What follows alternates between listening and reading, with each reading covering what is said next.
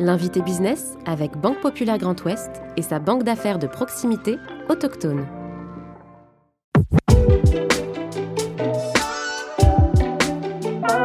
Fondée par son père en 1972, l'entreprise est spécialisée dans les énergies, le terrassement, la construction et les aménagements dans le domaine des travaux publics.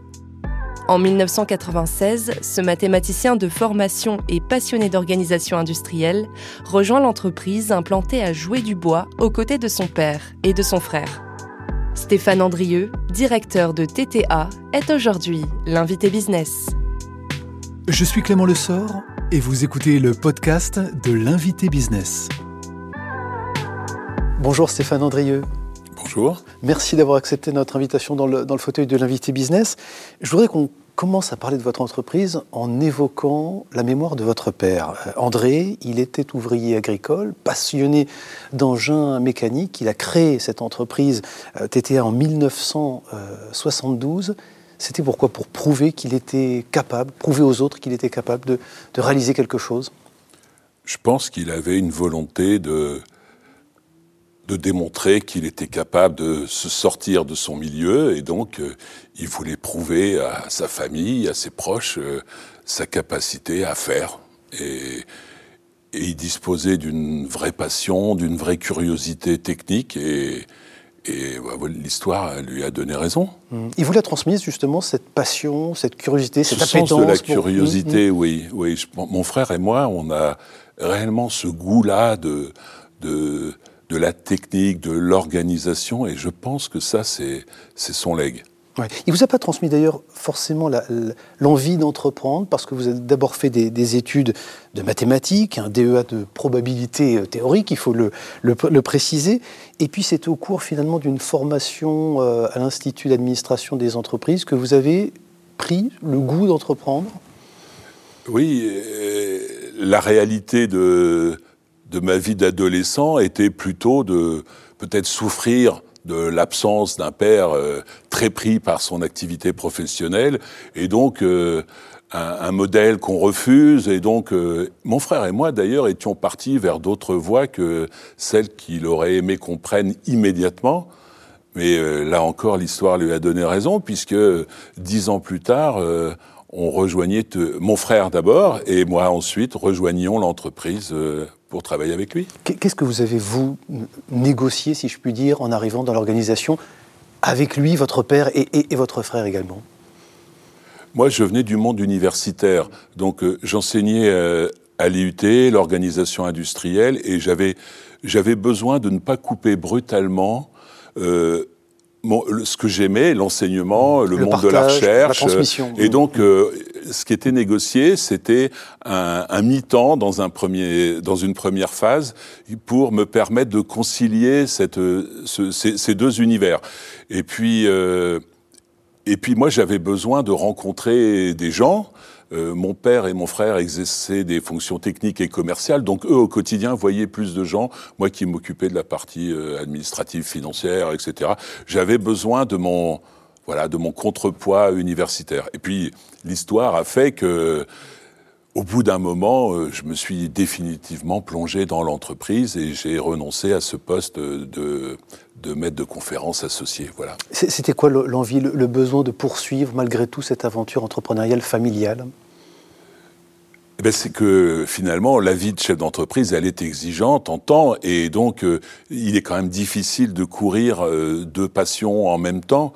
Et, et donc j'ai fait ce choix de renoncer au métier d'enseignant. Ça vous manque ça justement le, le contact ça avec les, les, étudiants? Un peu, mais après, euh, l'accueil de, des jeunes, le, métier du recrutement euh, aussi, et puis de management des nouveaux salariés, finalement, euh, me rapproche aussi de, ça. Et puis mes enfants aussi me, relaient toujours, me relient toujours au, monde universitaire et au monde de l'éducation en général. Mmh. Vous, vous co-dirigez, Stéphane Andrieux, cette entreprise avec votre frère, on, le disait. Alors souvent, effectivement, j'ai pour exemple, en tout cas, la métaphore d'un bateau où il est compliqué d'avoir deux capitaines euh, c'est en fait plutôt rassurant finalement de co-diriger.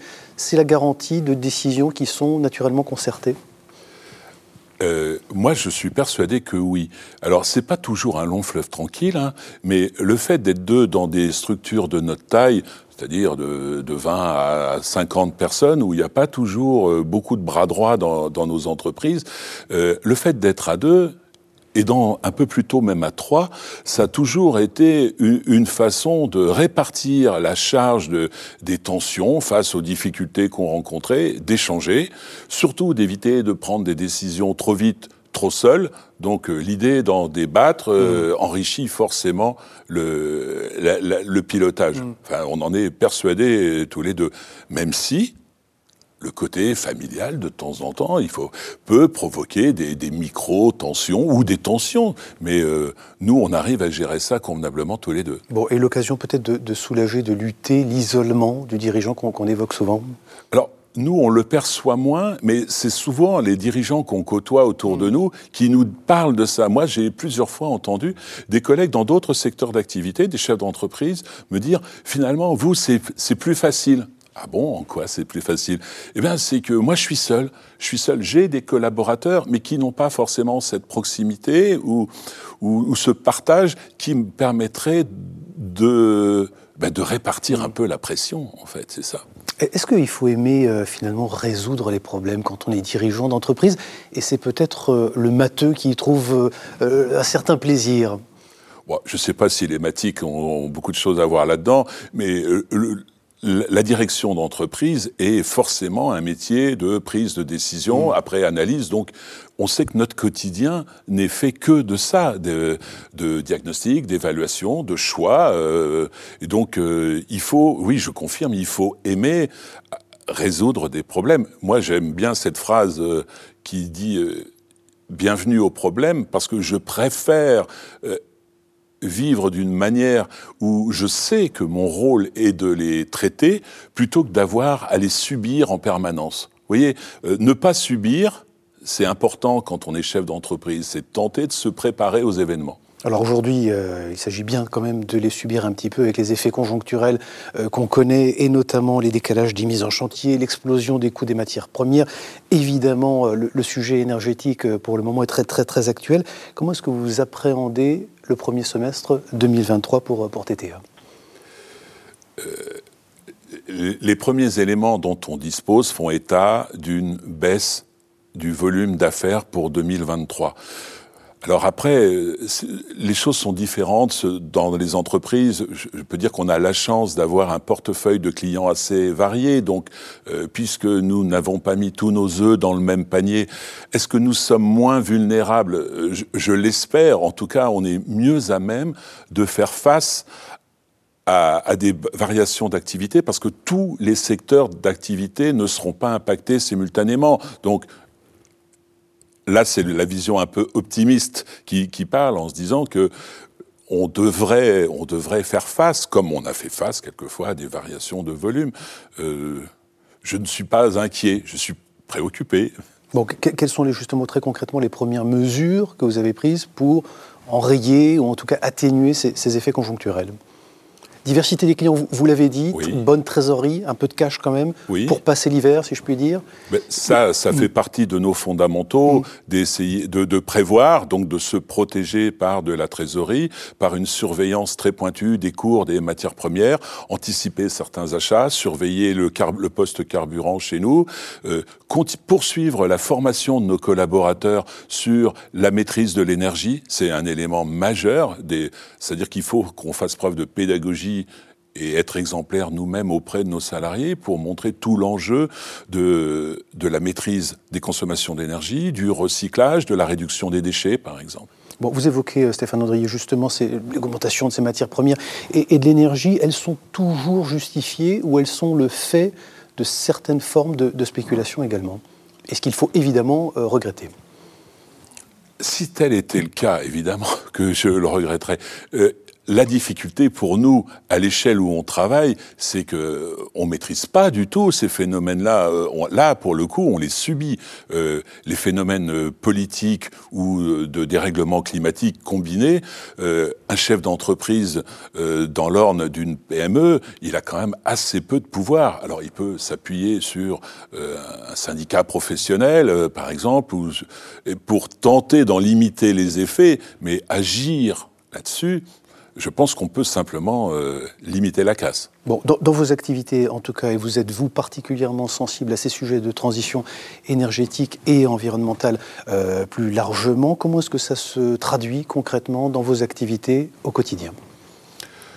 Au quotidien, ça se traduit par tout d'abord le choix dans nos investissements d'être vigilants sur la nature des moyens qu'on achète, sur leur performance en termes de consommation. Ça, c'est un élément qui compte. Euh, choisir en fonction de la consommation des véhicules ou des engins.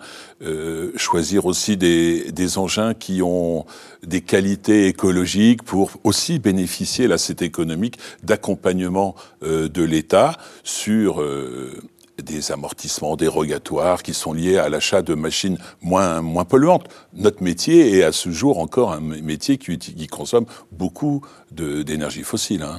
Un, dirigeant, Stéphane Andrieux, c'est aussi évidemment un manager, vous l'avez dit, vous êtes justement proche de, vos collaborateurs et de cette nouvelle génération. Quelles sont ses, attentes, ses aspirations et qu'est-ce qui change, qu'est-ce qui a changé justement dans leur comportement, dans leur façon de travailler chez vous? Ce qui change, euh, bon, bah, les fameux millénials qui mm. finalement arrivent dans nos entreprises, ils sont différents. Ils vous euh, bousculent Oui, ils nous bousculent, mm. et c'est plutôt, c'est plutôt salutaire parce que nos enfants qui ont le même âge euh, nous ont bousculés un petit peu avant. Donc, moi, j'invite finalement la plupart de mes collègues à, à ouvrir un peu leur vision du recrutement pour, pour mieux s'adapter. Le recrutement est un problème vital pour nos entreprises. Il faut qu'on fasse venir des gens ou qu'on continue de remplacer les salariés qui partiront à la retraite.